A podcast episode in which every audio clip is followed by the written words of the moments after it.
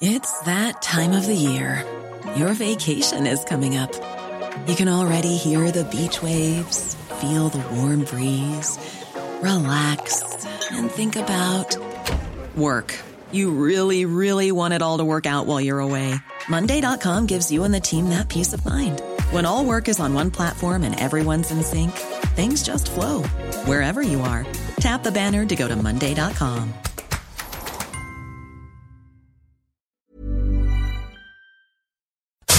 Radio.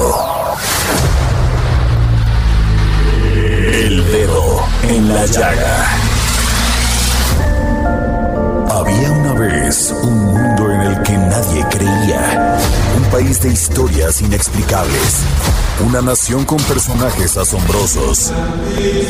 Santo Tomás tenía razón. Hay que ver para creer. El México increíble. Las verdades que duelen. La voz de los que callan. El dedo en la llaga. Infórmate, diviértete, enójate y vuelve a empezar. El Heraldo Radio presenta El Dedo en la Llaga con Adriana Delgado.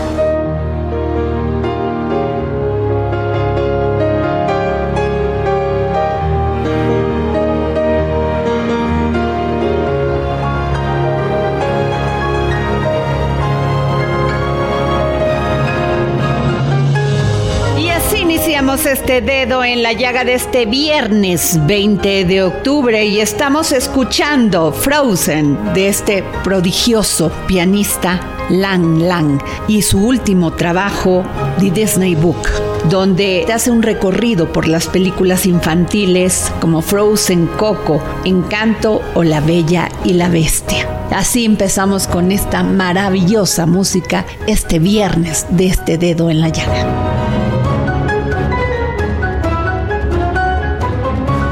Tuve la oportunidad de entrevistar a la doctora Vanessa Rodríguez Párez, experta en medicina regenerativa, sobre el tratamiento con células madre del mismo paciente que busca elevar la calidad de vida de pacientes con enfermedades neurodegenerativas como la esclerosis múltiple, afecciones cardíacas, entre otros padecimientos. Escuchemos. El dedo en la llaga. Bueno, y tengo en la línea a la doctora Vanessa Rodríguez Párez, experta en medicina regenerativa y además es la única especialista en México que realiza el tratamiento con células madres del mismo paciente. Y es que en el 2022 la COFEPRIS autorizó la medicina regenerativa como tratamiento en México, un tratamiento que lleva varios años utilizándose en otros países como en Estados Unidos y que México hace apenas un año está viendo esta luz. ¿De qué se trata la medicina regenerativa, doctora Vanessa Rodríguez? Ay, ¿qué tal? Mucho gusto. Antes que nada, muchas gracias por invitarme al programa. Me da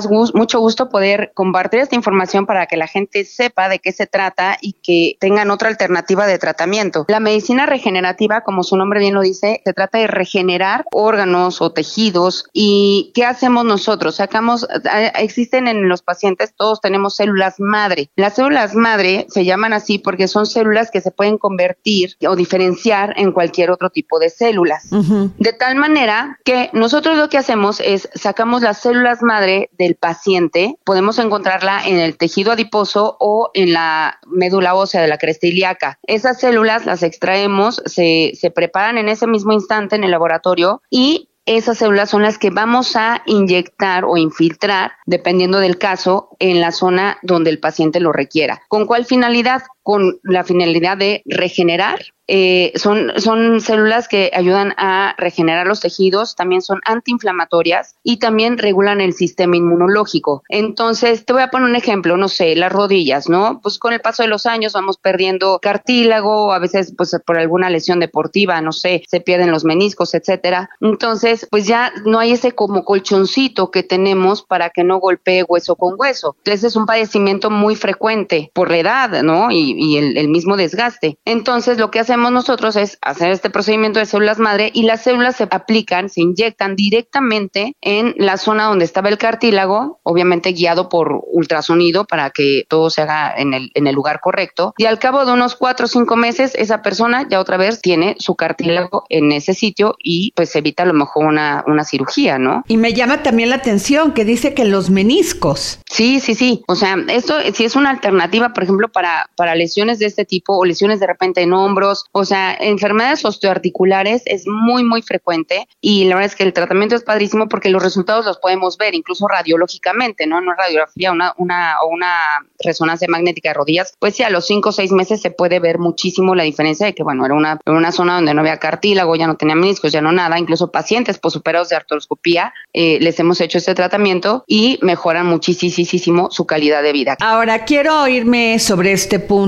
Usted padece esclerosis múltiple desde 1998, ¿es así? Sí, sí, sí, así es. Por esta razón, según la información que yo tengo aquí, estudió sobre este tema, investigó sobre este tema y esto pues la llevó a encontrar la medicina regenerativa como una opción de tratamiento para mejorar la calidad de vida de pues de usted y de otros pacientes. Claro. Sí, mira, te cuento, la verdad es que pues sí, ya tiene mucho tiempo que me diagnosticaron esclerosis múltiple y hasta la fecha no hay un tratamiento curativo como tal, ¿no? Entonces, pues obviamente como médico me puse a investigar y estuve buscando por mil lugares hasta que encontré esta empresa que se llama ISCA, que son sus siglas, y me fui a estudiar con ellos a Miami. Mi maestra pues tiene a lo mejor, no, no recuerdo si 21 o 22 años trabajando con células madre. Entonces es gente que tiene mucho tiempo haciendo este tipo de tratamientos. No estoy descubriendo yo el agua tibia ni mucho menos. Estos tratamientos se realizan desde hace mucho tiempo y tristemente no se le ha dado a lo mejor la difusión que debería. Y cuando yo me meto a estudiar esto, dije, bueno, pues podría ayudarme a regenerar la mielina, que es lo que afecta a los pacientes que tenemos esclerosis múltiple. Nuestro propio cuerpo destruye la mielina. Entonces, y bueno, pues no, o sea, no voy a perder nada. O sea, ¿qué puedes perder? Entonces me puse células madre eh, intratecales, esto es en la, en la médula espinal, como cuando les ponen un bloqueo a los pacientes. Claro. ¿No? Como para los bebés, pero en lugar de meter anestésicos, se meten las células madre de tal manera que las células madre van por toda la, por decirlo así, pues por toda la médula espinal y llegan directamente al cerebro.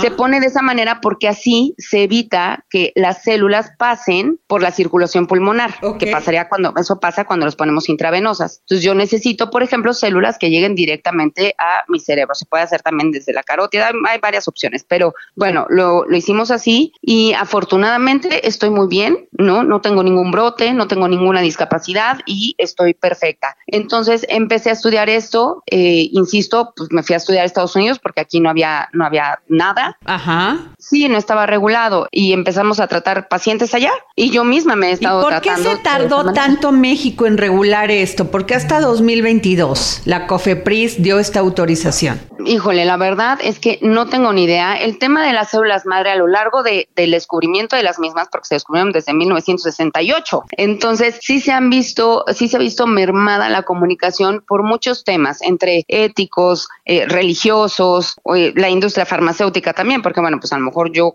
si vendo prótesis de rodilla, pues a mí me conviene más poner una prótesis de rodilla que el paciente se cure con células madre y no va a requerir ni, operarlo.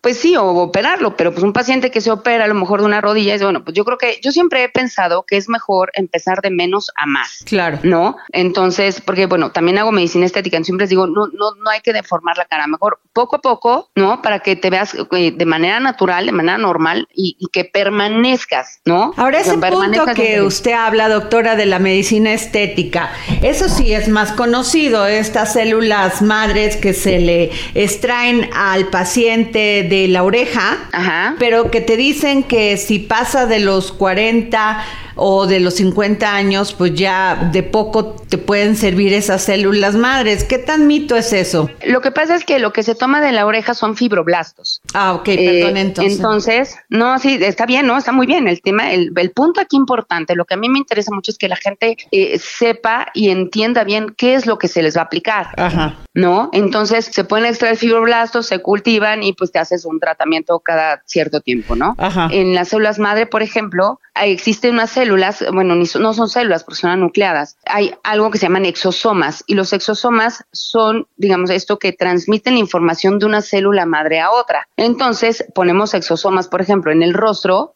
y de esa manera va a haber más comunicación, por decirlo de alguna manera, entre la colágena, la elastina y va a promover el crecimiento de esto en esa zona. La piel se regenera pues muy, muy rápido y ahí tenemos muchas células madre, pero entonces es como ponerle un boost. Claro, aunque estos tratamientos están fuera del alcance de cualquier persona normal, o sea, son tratamientos caros. Sí, lo de los fibroblastos es un tema es un tema muy caro. Entonces, ¿cuál opción o alternativa tiene uno ante eso? No, para, para el cuidado de la piel tenemos, o sea, hay muchísimas cosas, ¿no? Ahorita, por ejemplo, hay lo que estamos haciendo que a la gente le encanta, a mí me fascina, que se llama Hollywood Peel. Y es un, es literal, es un peeling, pero con un láser, entonces te quita como la parte superficial de la, de la piel y bueno, sales y, y sales de maravilla, ¿no? La cara se te ve preciosa. Ahora le pregunto esto también, doctora, ya tocando este tema. Las pacientes con manchas, con, ¿cómo se le llama? Melasma. Melasma, ¿son candidatas a esto? Por supuesto.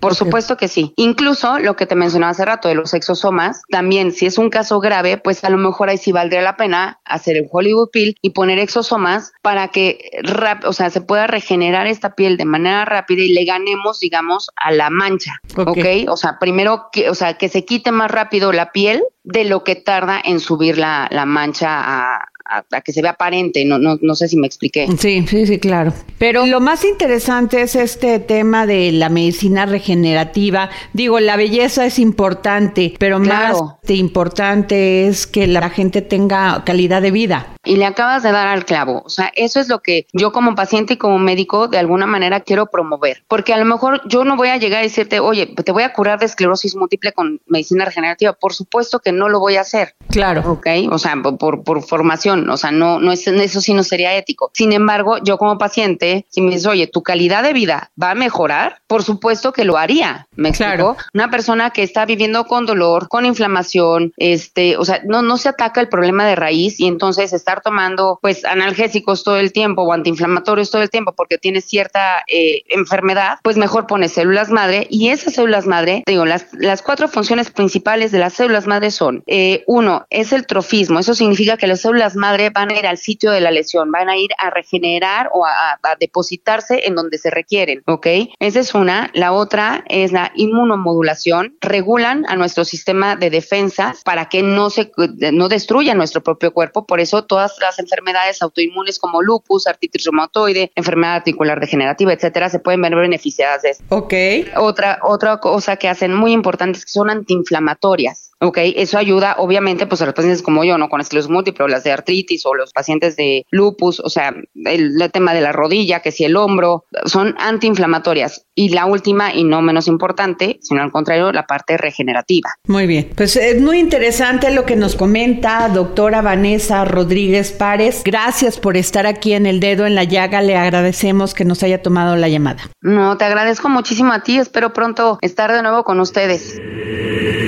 Dedo en la Llaga. Y desde Argentina y en exclusiva para el dedo en la llaga del Heraldo Media Group del Heraldo Radio, Hernán Melana, gran filósofo y escritor que hoy nos habla sobre el mundo del libro. Filosofía, psicología, historias con Hernán Melana. Hola Adriana y oyentes del dedo en la llaga. Bienvenidos a otro episodio de Filosofía, Psicología, Historias. Hoy vamos a hablar del mundo de los libros y para eso vamos a irnos a la caída de Roma en el año 476, en donde los vencedores, los pueblos bárbaros, adoptaron el alfabeto latino y escribieron con él en una letra cursiva o corriente que ligaba las letras y daba a la mayoría una forma curva en lugar de las líneas rectas que convenían para escribir sobre superficies duras como las de la piedra o la madera. La iglesia en esa época prefería que se escribiese en letras grandes, es decir, en mayúsculas, para que se pudiera leer en las misas. Pero en la época de Carlomagno, para ahorrar dinero, porque era muy costoso el papel, se empezó a escribir de manera minúscula, en letras pequeñas, y allí se creó la letra que conocemos como minúscula, que fue durante cuatro siglos el vehículo usual de los libros medievales. En el siglo XII,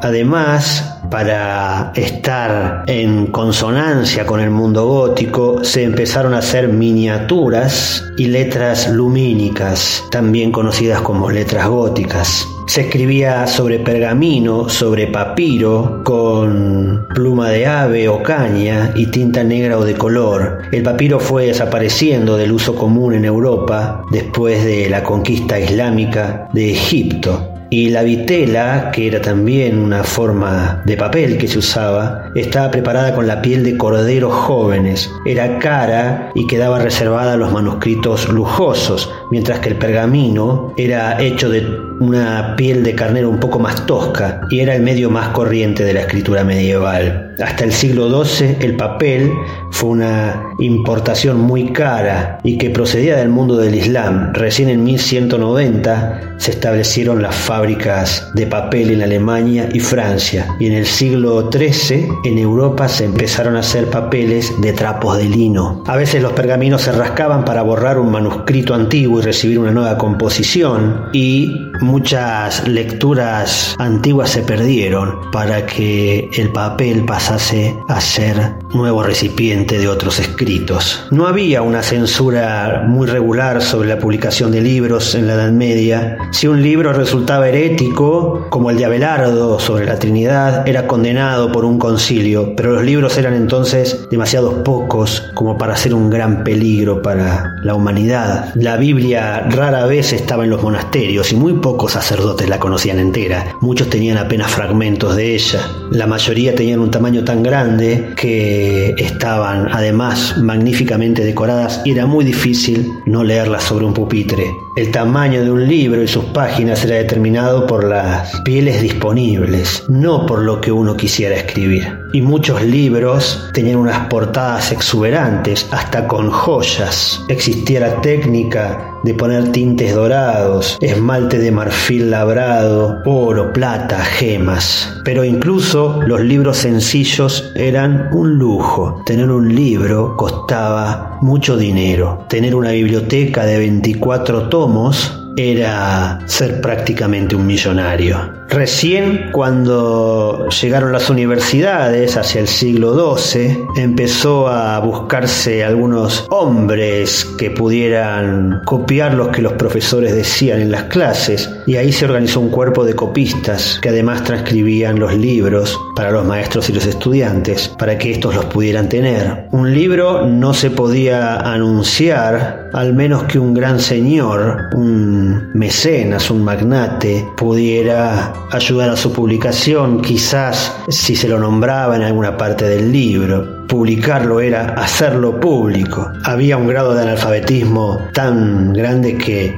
a los griegos o los romanos les hubiera dado vergüenza, pero esto era por el costo y la escasez de fondos para escuelas y para libros. Poco a poco empezó a haber bibliotecas y en realidad cuando el mundo árabe se topó con el mundo cristiano, Europa empezó a descubrir la riqueza, sobre todo en España, de los libros y todos se lanzaron sobre Toledo, Córdoba y Sevilla. Y así se vertió para el resto de Europa una revolución de vida intelectual. Me despido con una frase de Ana Frank acerca de lo que significa un libro para las personas o para cierto grupo de personas. Y esta frase dice así, las personas libres jamás podrán concebir lo que los libros significan para quienes vivimos encerrados.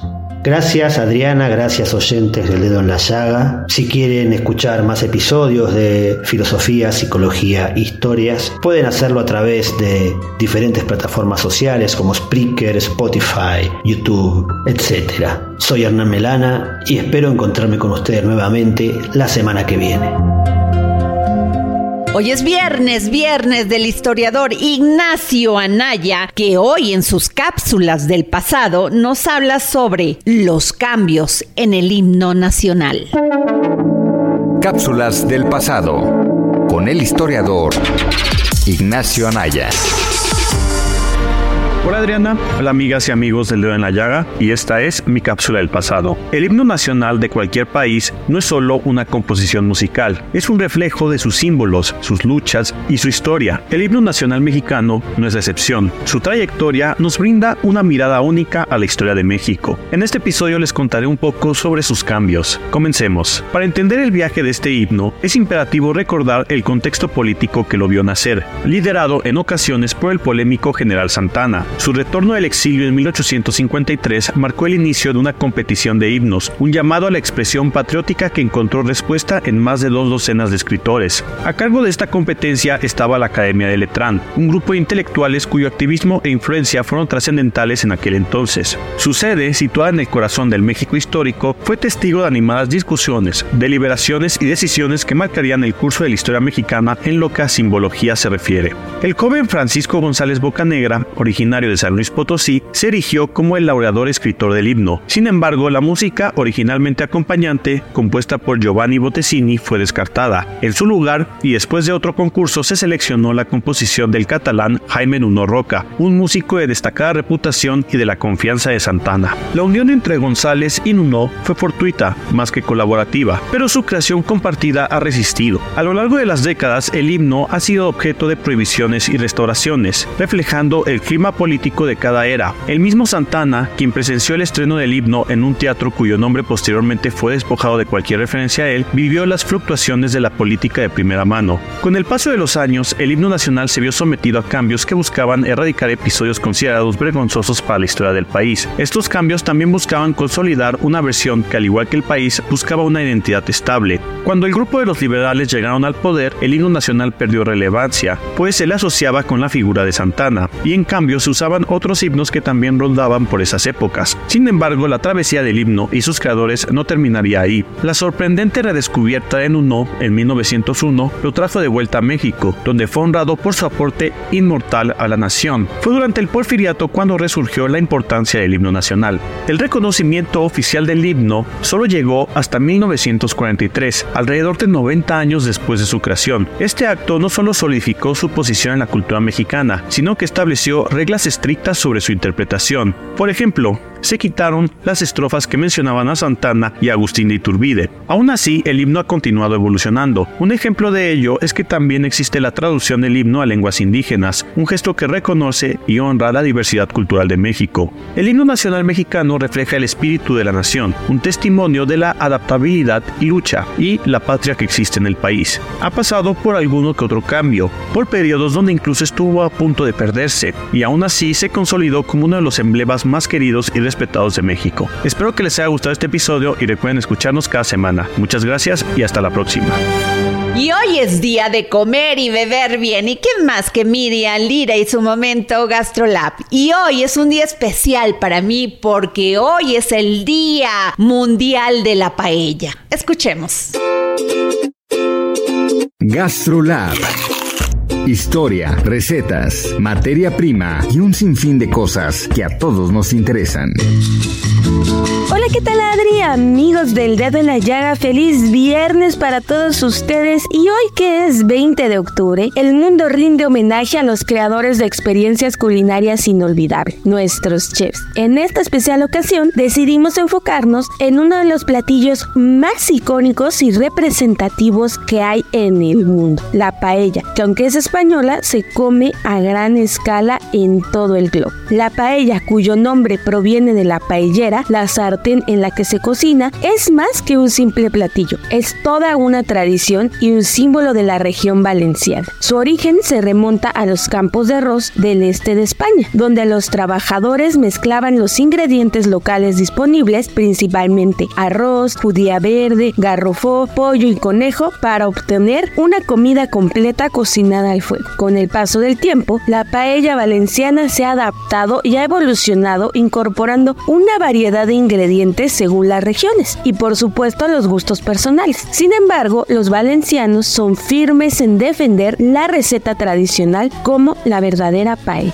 En el Día del Chef, muchos cocineros alrededor del mundo optan por honrar sus habilidades preparando este delicioso y colorido platillo, mostrando su respeto y admiración por la tradición culinaria. Los chefs con su dedicación y pasión son capaces de transformar ingredientes simples en obras de arte comestible. Y la paella valenciana es un claro ejemplo de cómo la historia, la tradición y el amor por la cocina se pueden fusionar para crear algo verdaderamente mágico. Así que ya sea que estés disfrutando de una auténtica paella valenciana en las playas de Valencia o en un restaurante de alta gama en Nueva York, recuerda brindar por estos maestros culinarios que nos traen alegría a través de sus creaciones. Nos vemos a corte y recuerden seguirme en mis redes arroba Adri Delgado Ruiz.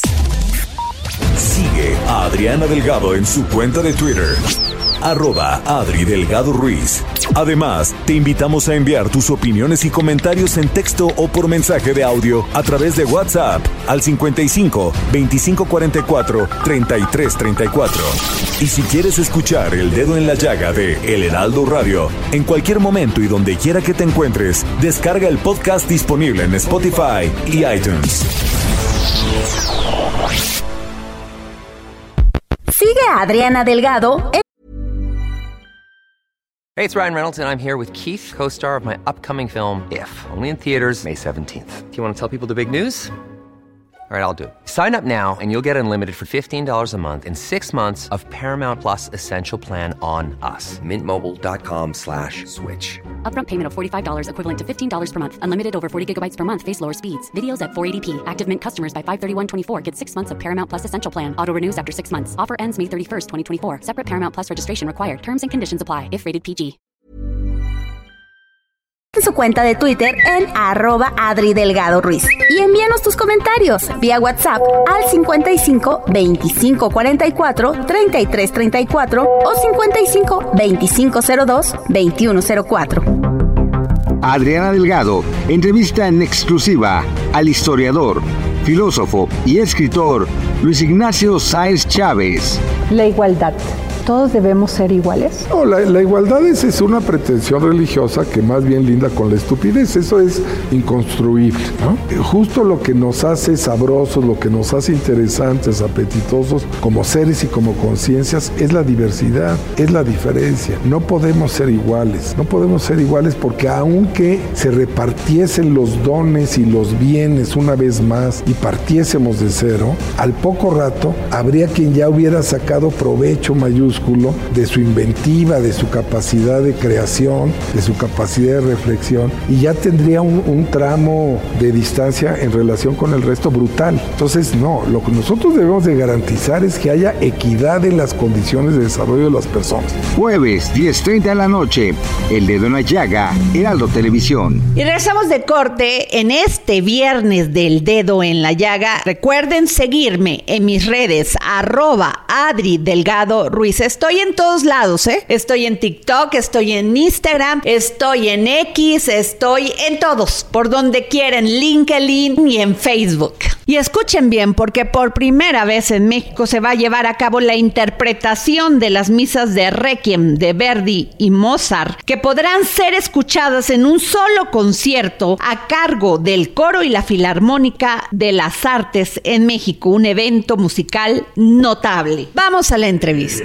El dedo en la llaga. Y me da mucho gusto porque tengo en la línea al director concertador de la Filarmónica de Artes, Enrique Abraham Vélez Godoy. ¿Cómo está, maestro? Qué gusto que nos haya tomado la llamada para el dedo en la llaga. ¿Qué tal amigos? Estoy encantado de estar en su programa. ¿Cómo están? Muy bien, muchas gracias. Y es que por primera vez en México, dos de las misas de Requiem más famosas, Verdi y Mozart, serán interpretadas en un solo concierto por el coro y la Filarmónica de las Artes. Así es, estamos súper emocionados porque como bien dices, es la primera vez que en México va a suceder un concierto así. ¿De qué manera va? Te explico. Vamos a interpretar el Requiem de Wolfgang Amadeus Mozart, que es famosísimo. Seguramente el público que nos está escuchando lo identifica con esta parte de la lacrimosa que ha salido en las películas, en muchos programas. Es un Requiem espectacular y que como anécdota, eh, Mozart no lo terminó de escribir, lamentablemente muere y quien lo termina de escribir es uno de sus alumnos. Hay un gran mito, una leyenda alrededor de esta obra de Wolfgang Amadeus Mozart. Y también vamos a interpretar el Requiem de Verdi, Giuseppe Verdi,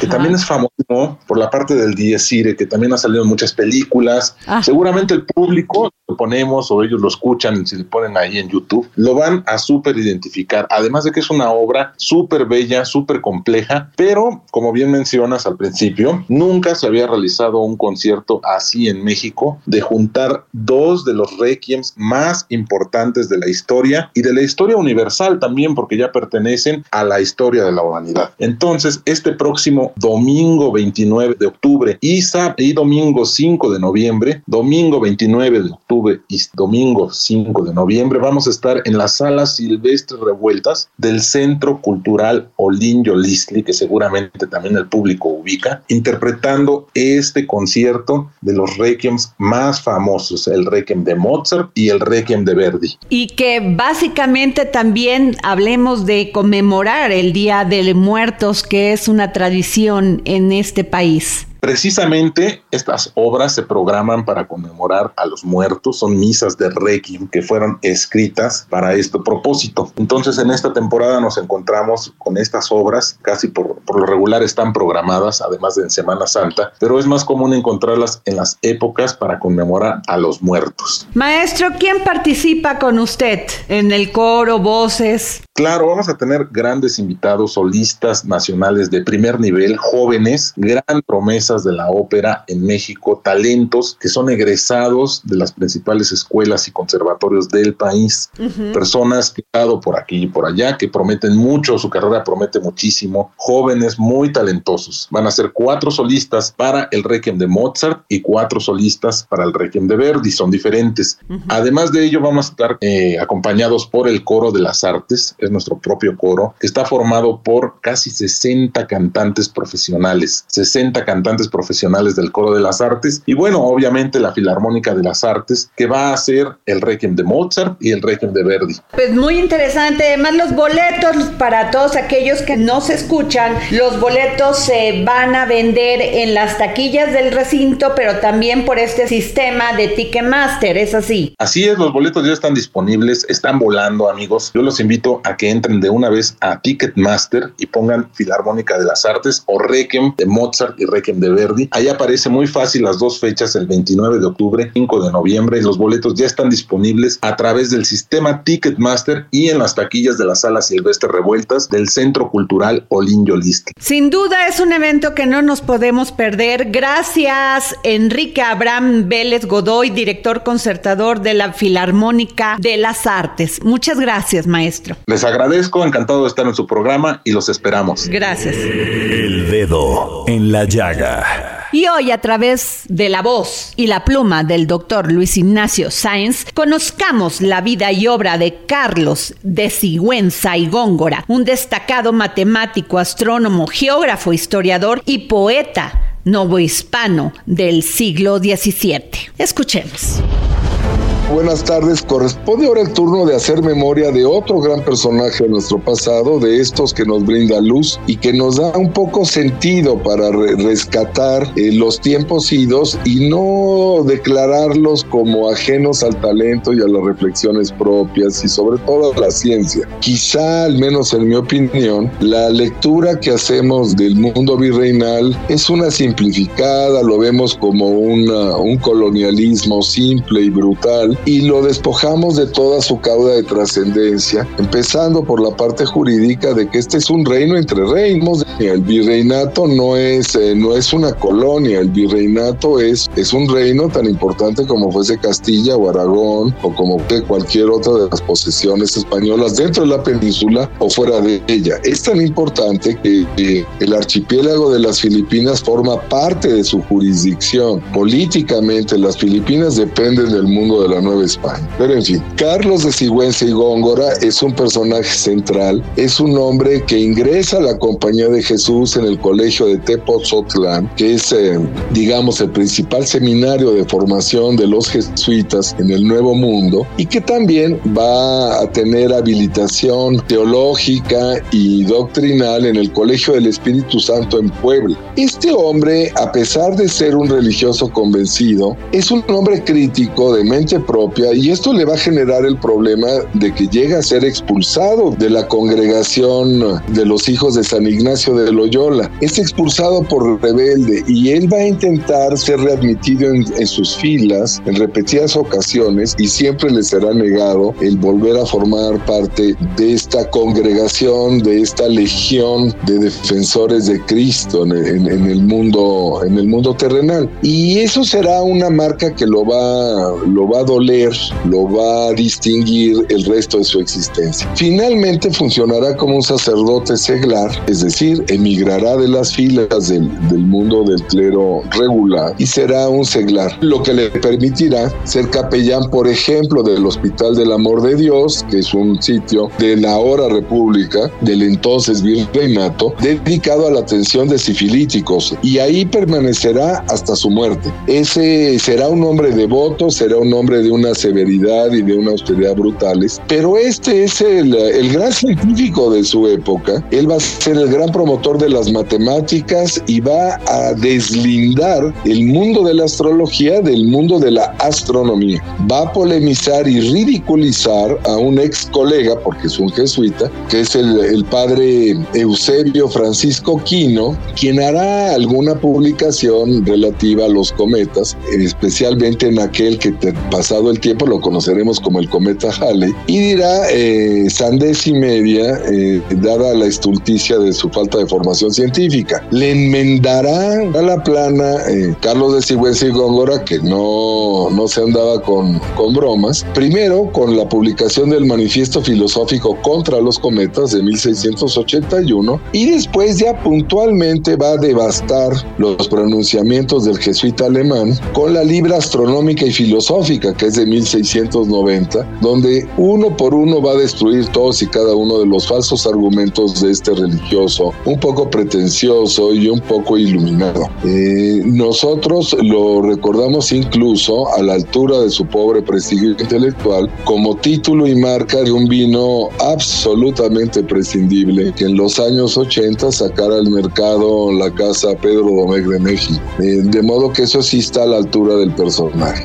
Este, este hombre extraordinario va a hacer otras cosas, va a construir un puente salvífico entre el mundo prehispánico y el mundo virreinal. Va a ser una obra extraordinaria, yo creo que la obra más luminosa de interpretación del pasado indígena a la luz del presente imperial habsbúrgico, que es el teatro de virtudes políticas que constituyen a un príncipe, advertidas en los monarcas antiguos del México Imperio, con cuyas efigies se hermoseó el arco triunfal que la muy noble, muy leal imperial Ciudad de México erigió para el digno recibimiento en ella del excelentísimo señor virrey, conde de Paredes, marqués de la Laguna, etc. Explicar esa imprenta extraordinaria que fue la de la viuda de Bernardo Calderón hacia 1680. Y en este libro lo que, no, lo que hace Sigüenza es taxonomizar cada una de las características y virtudes de cada uno de los Huaytlatoani o Huaytlatoque del mundo, del mundo mexica, es decir, cuáles son las características, cuál es el estilo y el fuste de cada uno de los emperadores mexicas o aztecas. De modo que eh, no estamos hablando de una cosa menor. Este es un trabajo que es inquietante porque de alguna manera también nos induce a sacudirnos la presencia española y decir que hay una serie de manifestaciones que previas a la llegada de los españoles ya suponían el conocimiento de, del cristianismo en tierras de lo que se llamó entonces el Nuevo Mundo. Este personaje también hizo, y con eso termino, lo que conocemos como la primer novela eh, construida en la Nueva España, que es Los infortunios de Alfonso Ramírez, natural de la ciudad de Puerto Rico, que padeció fuera en poder de ingleses piratas que lo apresaron en las Islas Filipinas, como navegando por sí solo y sin derrota hasta varar en la costa de Yucatán, consiguiendo por este medio dar la vuelta al mundo. Ese es un título de 1690 que es absolutamente prodigioso. Y esto, más la extraordinaria historia del eh, convento de Jesús María de México, que es el paraíso occidental, pues nos da una idea de que es con justicia el único interlocutor que Sor Juana tiene en, en tierras novohispanas. Es del mismo tamaño de Sor Juana y ni más ni menos también un gran poeta, avasallado obviamente por Sor Juana, pero es, a no quererlo, sobrino carnal directo de don Luis de Góngora y Argote, el más importante poeta conceptista del siglo de oro español. Hasta aquí dejamos esta reflexión sobre don Carlos de Sigüenza y Góngora. En nuestra sección Guerreras de la Libertad, lideresas políticas, activistas sociales, artistas y defensoras de los derechos de la mujer nos enseñan que no hay límites cuando se trata de luchar por lo que creemos. La resiliencia, el coraje y la determinación son la principal característica de estas mujeres que han desafiado barreras en búsqueda de la libertad. En esta sección conoceremos historias inspiradoras de valentía, emoción y pasión. Y en esta ocasión tenemos a la alpinista Viridiana Álvarez, primera mujer americana y la séptima a nivel mundial en completar los 14 8000 y además quien es presidenta de la Asociación Líderes de Altura. Yo creo que ahí es parte también de la capacidad de soñar. Siempre he dicho que hasta para soñar hay que saber hacerlo. En cuestión de, de tener eh, metas grandes, sueños grandes, y, y eso hace que tengas acciones grandes. Para mí el, también esa filosofía de, del éxito, para mí el éxito no es este, llegar a la cima, el éxito es intentarlo. Y el fracaso no es no llegar, el fracaso es no ir y, y, e intentarlo. Yo creo que esa filosofía me ha permitido en muchas no llegar a la cima, y a lo mejor son las que no se ven, pero también me ha dado la oportunidad de sí llegar. Entonces, en esta capacidad de, soñar y decir, ¿por qué no? Al menos, así como en esa primera montaña este, de, del Pico Orizaba, todos mis amigos con los que iba eran expertos, o al menos ya he venido muchas veces, y yo apenas el primer acercamiento a la montaña, y decía, pues si no llego a la cima, no pasa nada, pero al menos lo voy a intentar. Y ese mantra o esa filosofía la he mantenido hasta el día de hoy. Todos los sueños tienen un costo y cuando conocemos el costo que tenemos que dar a cambio y estamos listos a pagarlo, estamos listos para cumplir ese sueño. Y para mí era, es, por eso no me costaba tanto tomar esas decisiones de dejar el trabajo, de no casarme, de, este, muchas cosas que, que en otro momento a lo mejor no lo hubiera hecho. Somos las historias que nos contamos. Y en muchos momentos eh, difíciles, en uh, medio de tormentas o donde he visto personas que toman la decisión de bajar porque es una señal, eh, porque no es el momento. Para mí, este, eh, un momento de dificultad es el, el, espacio o así tal cual el momento para demostrar que tanto quiero llegar a la cima o que tanto quiero algo. Y esa es la manera en que yo me he planteado este, las dificultades. Pero definitivamente somos las historias que nos contamos es voltear hacia adentro y decir, a ver, ¿qué me gusta? ¿Qué quiero hacer? ¿Cuál es mi propósito de vida? ¿Qué vine a hacer? ¿no? Que esas eran las, las grandes preguntas con las que iniciábamos esta plática de ese gran reto que es encontrar un propósito, una, una pasión. Y la pasión solo se encuentra intentando y atreviéndose a hacer cosas, escuchándose, que es lo que hace que, que así como lo decíamos, que tu corazón lata más rápido. Y por ahí es, por ahí es. No entrar tanto por acá, por la razón, sino por esta eh, deseo, esta, eh, yo siempre he dicho que la pasión es ese motor interno que cuando encontramos la llave para encenderlo podemos crear, pues romper récord, crear este, eh, nuevas historias. Que solo tenemos una vida, que no hay ensayos ni, ni segundas oportunidades. Libros, libros, libros con el gran Exxon Alamilla, gran promotor cultural, que hoy nos habla sobre el libro El retrato de casada, una novela de Maggie O'Farrell. Y estén atentos porque hoy, como todos los viernes, hay un ejemplar de este libro a quien me llame y me siga en arroba Adri Delgado Ruiz. Libros, libros, libros. Con Exxon a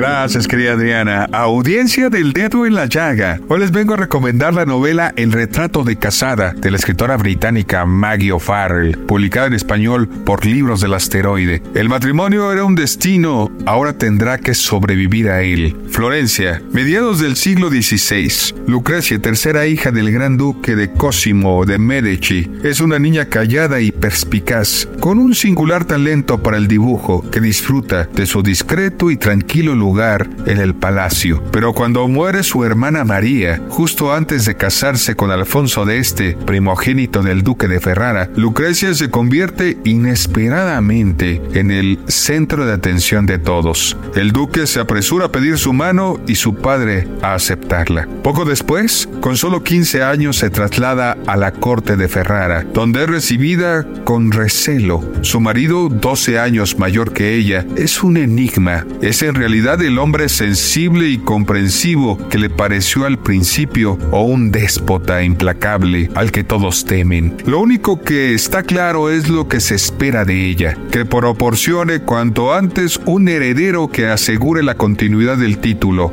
con la misma belleza y emoción con la que nos cautivó en Hamnet. Maggie O'Farrell vuelve a demostrar su inigualable talento para adentrarse en los recovecos del pasado en el retrato de casada. Una novela que reinterpreta desde la ficción un capítulo de la Italia renacentista y narra la lucha contra el destino de una joven asombrosa. Queridos radioescuchas del dedo en la llaga, Maggie O'Farrell ficciona la vida de Lucrecia de Medici en un retrato maravilloso de una novela esperadísima tras el éxito internacional de Hamnet. Queridos radioescuchas del dedo en la llaga, un ejemplar para la primera persona que escriba a ex Adri Delgado Ruiz. Muchas gracias Adriana, nos saludamos en la próxima y por favor, cuídense mucho. Y entramos a la etapa invernal y aquí se recrudecen el tema de las enfermedades respiratorias, el nuevo repunte del COVID. Y por eso es importante el refuerzo de las vacunas tanto de la influenza como del COVID. Escuchemos a mi querida Maribel Ramírez Coronel, gran periodista en temas de salud.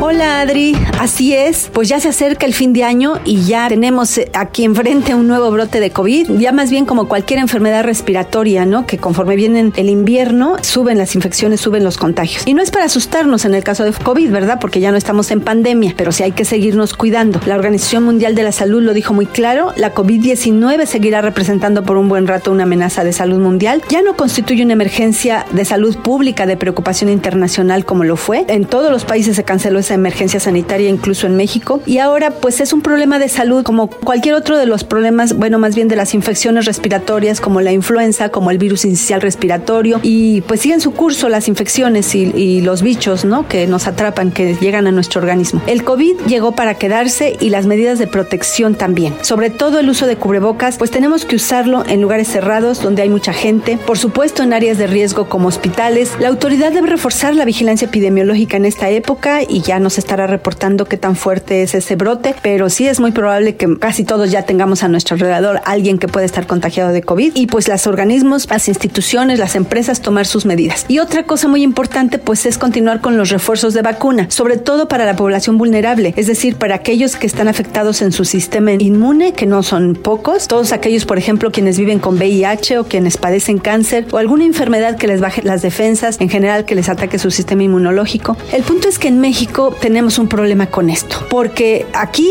solo se reciben las opciones cubana y rusa. Y ya lo dijo muy claro el subsecretario de Salud, bueno, dijo que lo estaban analizando a ver si compraban Pfizer o Moderna, pero realmente en los hechos ya anunciaron que solamente va a estar la Abdala y la Sputnik. Y por cierto, hay que comentar que el subsecretario pronto dejará de serlo y que se lanzará a buscar eh, la jefatura de gobierno, va a irse a la contienda electoral, pero pues eso está por verse, ¿no? El López Gatel, el subsecretario, dejó en claro que el gobierno mexicano no tiene intención de comprar inmunizaciones de las que están probadas para las últimas subvariantes del virus COVID-19. Y pues muchos tendrán oportunidad de irse a vacunar a Estados Unidos, pero bueno, ya ahora ya no es gratuita, la tendrán que pagar. Los que no pueden hacer eso, se podrán poner los refuerzos de Abdalá y la Sputnik. Ahí el punto es que no están avaladas por la OMS, o sea, no hay mucha claridad sobre ellas, no han hecho los estudios que se deberían haber hecho conforme la regla de la ciencia en el mundo. Y aquí viene la desigualdad histórica de que por esto de tipo de cosas se ensancha la curva. Ya vemos mexicanos de primera o hasta de quinta en función de cómo atendemos el cuidado de nuestra salud. Gracias, Adri.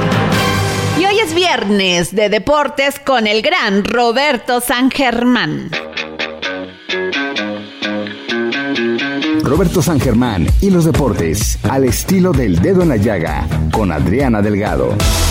Buenas tardes Adriana y buenas tardes a la gente que nos sintoniza. Ya estamos en viernes y hoy tenemos el Gran Premio, o más bien las prácticas del Gran Premio de Austin antes del de México allá en los Estados Unidos. Pues bueno, veremos cómo le va a Checo Pérez que tuvo el espaldarazo esta semana de Christian Horner diciendo que todavía no han tomado una decisión con Checo después del 2024 cuando termina contrato. Así que Checo puede estar tranquilo lo que queda de la temporada. Están buscando también para que se quede con el segundo lugar, también así lo dijo Red Bull y para lo que pase en el 2024 ya después, si 2025 Checo se queda en Red Bull, sería ganancia para los dos. Y bueno, también regresa el fútbol de la Liga MX después de la fecha FIFA. Y veremos qué pasa con las chivas después de que ya perdonaron a los hijos pródigos, como fue Alexis Vega y el Chicote. Pues desgraciadamente sus actitudes dejaron mucho que desear como profesionales. Pero créanme que simplemente fue para no pagarle lo que pues el club les tiene que dar por salarios. Simplemente pues van a cumplir con el contrato, pero en diciembre saldrán estos dos jugadores de las Chivas que hoy se enfrentan al Puebla. También América tiene partido importante el día de mañana y pues viene lesionado Diego Valdés y no va a contar con él. Así que América se va a enfrentar al equipo de Santos. Es lo que tenemos en los deportes para este fin de semana. Mi querida Adriana, pasa un bonito fin de semana igual en nuestros radio escuchas. Yo soy Roberto San Germán.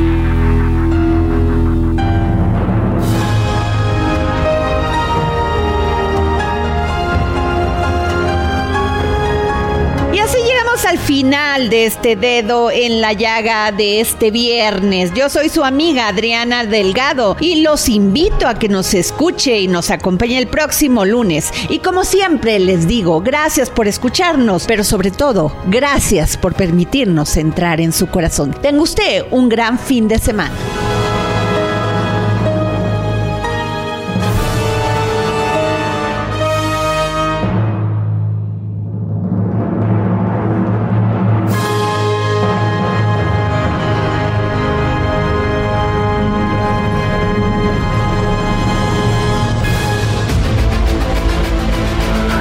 Heraldo Radio presentó El Dedo en la Llaga con Adriana Delgado.